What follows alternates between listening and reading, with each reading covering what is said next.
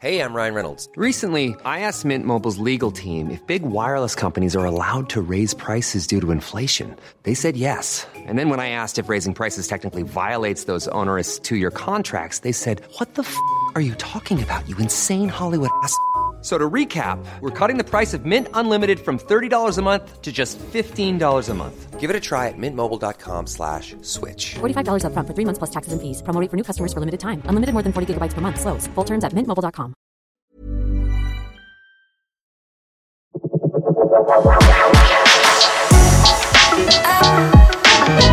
Bonjour à tous et bienvenue dans ce nouvel épisode de We Love Interview. Dans ce podcast de We Love Cinéma, je reçois des professionnels de l'industrie du cinéma. Ils nous parlent de leur métier et de ce qui en fait la spécificité. Aujourd'hui, nous sommes avec Olivier Schneider, cascadeur, coordinateur de cascade et chorégraphe de combat. Vous avez par exemple travaillé sur les films Spectre ou Mourir peut attendre, le dernier James Bond. Bonjour Olivier et merci d'être avec nous. Bonjour Émilie, merci à vous. Alors ce n'est pas tous les jours qu'on a la chance de parler avec un cascadeur, du coup j'en profite. Pourquoi avoir choisi ce métier si particulier? Alors, je vais vous étonner, mais en fait, j'ai pas choisi ce métier. C'est ce métier qui m'a choisi, on va dire. Parce qu'en fait, moi, quand j'étais euh, jeune, je voulais surtout être comédien, comédien d'action dans la lignée d'un Bruce Lee ou d'un Van Damme. Donc, j'avais pris des cours d'acting. Et euh, en passant des castings à jour, euh, et comme je pratiquais les arts martiaux, j'ai été pris pour un tournage de jeux vidéo, donc en motion capture. Et ils ont fait appel à un, un régleur cascade qui m'a repéré avec qui j'ai travaillé pendant une semaine, qui est Philippe Guégan, qui est un des plus grands coordinateurs de cascade qu'on a en France. Et euh, deux semaines après, Philippe a demandé mon numéro à la production, m'a appelé en me proposant d'être la doublure euh, d'un comédien pour une série qui s'appelait Largo Winch. Et évidemment, j'ai accepté euh, avec plaisir. C'était une super opportunité. Et grâce à Philippe, j'ai appris le métier de cascadeur avec lui parce que j'ai fait deux saisons, donc euh, ça fait à peu près deux ans où j'ai appris euh, mon métier de cascadeur avec lui. Et petit à petit, je suis devenu son assistant et je me suis pris de passion pour ce métier. Et voilà, en fait, ça s'est passé comme ça. Ça a été le, un petit peu un petit coup du destin. Oui, d'ailleurs, vous avez une filmographie assez impressionnante. Selon vous, est-ce que c'est une profession qui a beaucoup changé avec le temps, eu égard, euh, par exemple, aux évolutions technologiques? Oui, ça a changé. C'est une profession qui change d'ailleurs de jour en jour parce que euh, je pense que c'est une profession qui s'est vraiment professionnalisée. Euh, il y a 40, 50 ans, la cascade, déjà, il y avait beaucoup moins de films d'action qu'aujourd'hui. Euh, C'était beaucoup moins développé on a eu des cascadeurs, euh, nos pères de la cascade, qu'on, comme on dit, essuyer les plâtres pour nous. Donc, euh, on bénéficie de leur expérience. Mais aujourd'hui, il y a une professionnalisation due à l'expérience, à certaines écoles de cascade qui se sont développées. Et donc aujourd'hui, on a des jeunes cascadeurs qui arrivent, euh, qui ont un très très bon niveau déjà en, acrobatie, en arts martiaux, à cheval, tout ce qui peut être touché à la cascade ou après en voiture, en mécanique. Et donc euh, oui, euh, ça évolue chaque jour. Et puis l'arrivée du numérique et des effets spéciaux aujourd'hui qui ont changé la donne évidemment. Quand on voit les Marvel, tous les films de super-héros, donc ça nous donne du travail supplémentaire. Et euh, aussi, ça nous permet d'aller euh, nous dépasser et d'aller chercher des techniques euh, qu'on connaissait pas vraiment. Voilà, donc oui, ça évolue tout le temps, vraiment, ça va très très vite. Et faut se tenir prêt, et il faut, faut, se tenir au courant et aller chercher, et aller se renseigner sur ce qui se fait et comment le faire en fait. Alors on l'a dit, vous êtes aujourd'hui coordinateur de cascade. Est-ce que vous pouvez nous expliquer comment s'articule l'écriture d'une chorégraphie de combat, de cascade, et son intégration dans le projet artistique? Alors l'écriture d'une chorégraphie de combat, en fait, tout part d'un scénario, bien évidemment. Dans ce scénario, il y a une scène qui est écrite ou euh, qui désigne, qui va un petit peu euh, expliquer une scène d'action très vaguement, un peu du genre euh, le héros rentre dans la cuisine et là le méchant lui saute dessus avec un couteau. Bon, une bagarre éclate et à la fin, le méchant est tué avec un coup de couteau euh, dans le ventre, par exemple. Mais ça, c'est pas plus détaillé que ça. Le rôle du chorégraphe, c'est euh, en fonction du personnage, en fonction de l'histoire, en fonction de la vision d'un réalisateur, de s'inspirer de tout ça et de lui proposer une chorégraphie. Donc après, on va aller répéter dans un, dojo ou une salle de, répétition mettre en place cette chorégraphie. Donc ça, c'est le rôle du chorégraphe avec des cascadeurs. Une fois qu'on a quelque chose qui nous semble bien et juste, moi, enfin, c'est ma manière de faire. Je la filme, je fais un petit montage et je présente ça au réalisateur. Et suite à cette vidéo, il va me dire, euh, écoute, je trouve ça bien, ou alors ce mouvement là, j'y crois pas trop, ou c'est un peu long où c'est un peu court. Mais voilà, ça part de ça en fait. On part d'une scène qui est écrite mais qui est pas détaillée et c'est au chorégraphe d'amener la partie visuelle, la partie action euh, de cette bagarre, de venir avec des propositions. Voilà, à partir des éléments que je vous ai donnés. Et comment ça se passe concrètement avec les acteurs et actrices par exemple? Est-ce que vous commencez par juger leurs aptitudes pour effectuer une cascade et vous adaptez ensuite le jeu en fonction d'eux? Oui, on commence toujours par faire une petite évaluation pour voir un petit peu euh, comment ils bougent, s'ils sont confiants, s'ils ont un petit peu des peurs ou s'ils ont des problèmes aussi. Ça peut arriver, euh, j'en sais rien, des petits problèmes dans leur corps ou des petites blessures. Une fois qu'on a fait ça, je fais un petit test d'évaluation en fonction aussi du style de la bagarre et ça me donne une idée de ce que je vais pouvoir faire avec lui ou elle et aussi euh, en fonction du temps que je vais avoir pour le faire parce que euh, ça prend beaucoup de temps pour répéter une bagarre, pour euh, la faire euh, de manière la plus réaliste possible et la plus safe possible. Et des fois, il se trouve malheureusement trop souvent en France qu'on n'a pas beaucoup de temps pour ça. Et si je sais que par exemple c'est une grosse bagarre et que je vais avoir que deux jours ou trois jours pour répéter, que le comédien n'est pas vraiment habitué ou la comédienne à faire ce genre de choses, eh ben, euh, il va falloir ou je simplifie pour utiliser le comédien au maximum sans que ce soit dangereux pour lui, ou alors que euh, j'utilise une doublure qui va faire euh, une partie des mouvements les plus dangereux et les plus risqués pour soulager l'acteur ou l'actrice et aussi pouvoir rentrer ça dans le temps qui nous est imparti. Voilà, donc il y a beaucoup de paramètres à prendre en compte. Chaque bagarre est différente, chaque acteur est différent, chaque film est différent, chaque jour de tournage est différent. Donc de toute façon, c'est à chaque fois une nouvelle aventure qui commence et euh, on peut pas s'appuyer vraiment sur. Euh, on a un vécu bien évidemment, mais euh, encore une fois, tel acteur sera pas la même chose, ne, va pas bouger de la même manière que tel autre acteur ou telle autre actrice, et tel réalisateur voudra pas tourner sa scène de la même façon que tel autre réalisateur. Donc c'est toujours, toujours des choses à trouver, à, à créer, et il faut s'adapter au temps qu'on a et aux personnes avec qui on travaille. Toujours une surprise alors. Oui, toujours. C'est ça qui est chouette. Vous avez travaillé dernièrement sur le film Connecté de Romuald Boulanger, sorti sur Prime Video. Pourquoi avoir choisi ce projet atypique? Et à votre avis, qu'est-ce que le réalisateur attendait de vous? Pourquoi avoir choisi ce projet? Parce que Romuald est un ami déjà, donc quand il m'a parlé euh, de ce projet, euh, bien évidemment, je lui ai dit bah écoute moi, je suis avec toi et si je peux t'aider, c'est avec grand plaisir. Il avait deux petites séquences euh, d'action qui nécessitait quand même du réglage. Euh, il y avait notamment un moment où euh, Pascal de Melon, donc euh, un des acteurs, était projeté sur une table.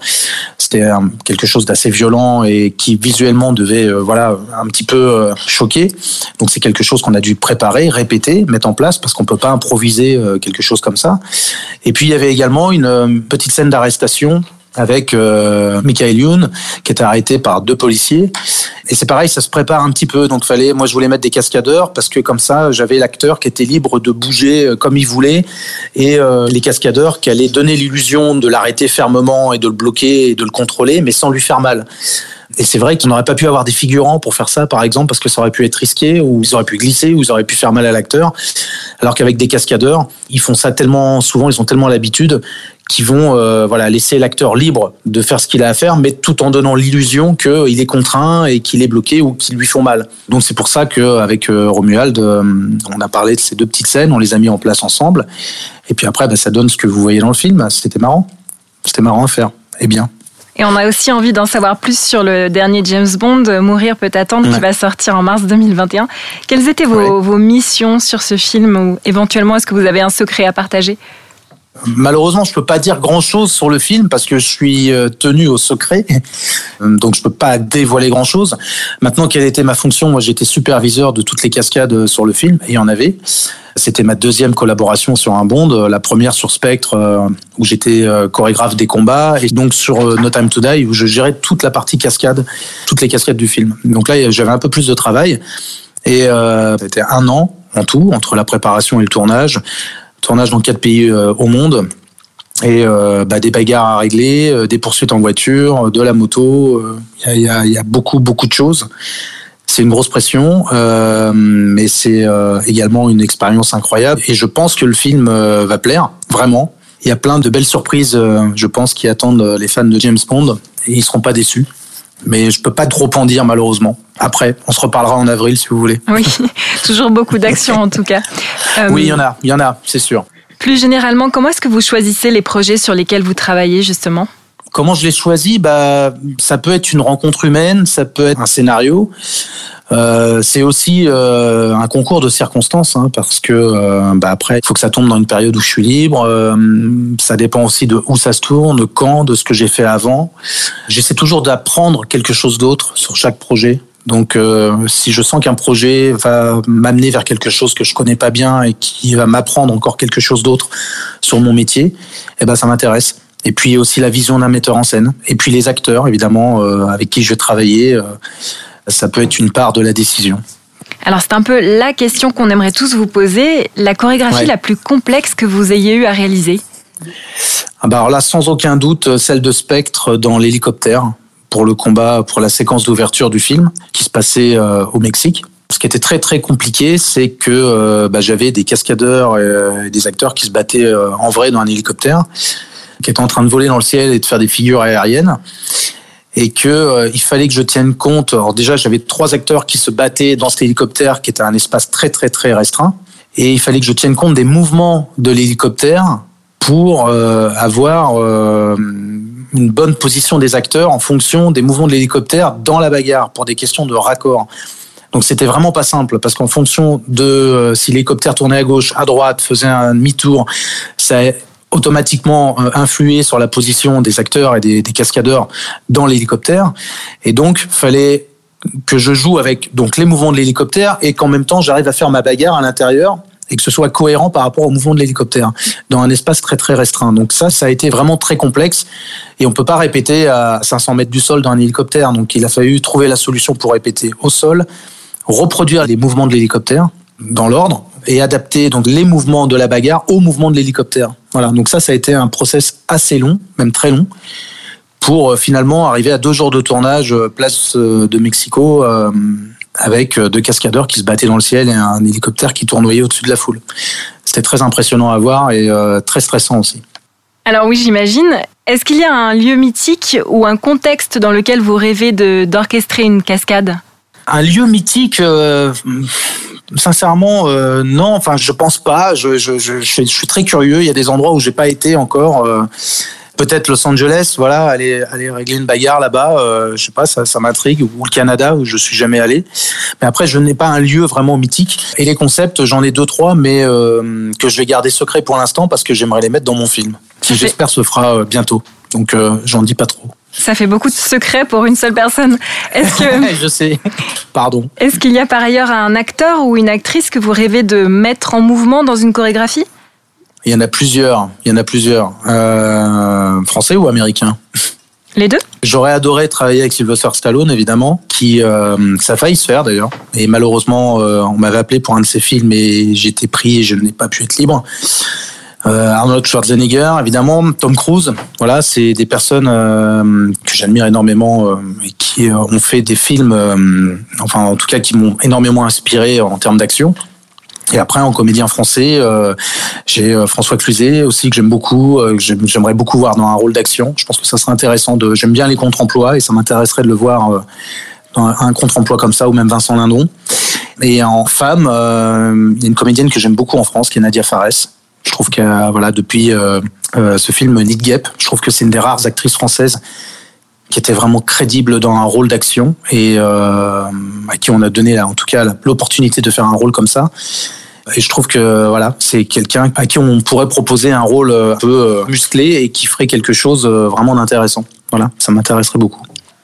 Vous le disiez, vous qui êtes passé derrière la caméra en tant que réalisateur, est-ce que c'est pour vous une évolution naturelle, un métier vers lequel vous comptez aller de plus en plus? Pour moi, oui, c'est une évolution naturelle. Je ne sais pas si c'est le cas pour tout le monde. Aux États-Unis, c'est courant. Les coordinateurs de cascade, généralement, évoluent après vers ce qu'on appelle euh, réalisateur second unit, c'est-à-dire qui réalisent que des séquences d'action. Et certains d'entre eux arrivent à devenir réalisateur main unit, c'est un réalisateur tout court.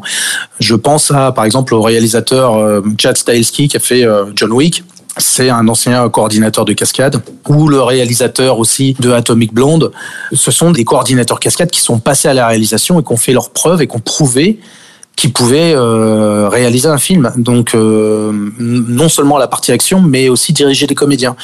Parce que comme je le disais au début, euh, le métier a vraiment évolué et aujourd'hui, beaucoup de cascadeurs, par exemple, vont prendre des cours de comédie, parce qu'ils ont compris que c'était nécessaire, se confrontent donc à l'acting, au jeu. Quand on a passé 20 ans sur une centaine de films sur plusieurs plateaux et qu'on observe euh, les réalisateurs travaillaient, euh, les acteurs travaillaient, et, euh, donc on, commence, je pense, à, bien connaître le mécanisme et on est à même aussi à pouvoir passer à la réalisation. Mais après, il faut une envie aussi. Il faut que ça parte d'une envie. Je, je, connais des régleurs qui sont coordinateurs de cascade et que ça n'intéresse pas du tout. Euh, mais après, c'est vrai que la réalisateur, c'est un autre travail, mais il va falloir aussi aller progresser dans ce sens-là si ça nous intéresse. Mais pour moi, oui, c'est une évolution et c'est un cheminement normal. Voilà. Ça sera le mot de la fin. Alors, merci beaucoup, Olivier Schneider. Un petit, un petit rappel de votre actualité. On peut vous retrouver dans Connecté sur Prime Video et bientôt à l'écran de Mourir peut attendre de Kari Joji Fukunaga. Et merci à vous d'avoir écouté cet épisode. C'était We Love Interview, un podcast de We Love Cinéma. Je vous retrouve bientôt pour un nouvel épisode avec un nouvel invité du monde du cinéma.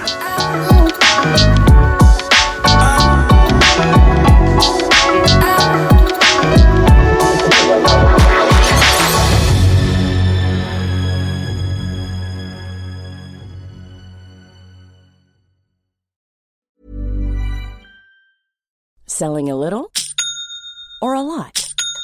Shopify helps you do your thing however you cha-ching. Shopify is the global commerce platform that helps you sell at every stage of your business. From the launch your online shop stage to the first real life store stage, all the way to the did we just hit a million orders stage. Shopify is there to help you grow. Shopify helps you turn browsers into buyers with the internet's best converting checkout. 36% better on average compared to other leading commerce platforms because businesses that grow grow with Shopify. Get a $1 per month trial period at Shopify.com slash work. shopify.com/work.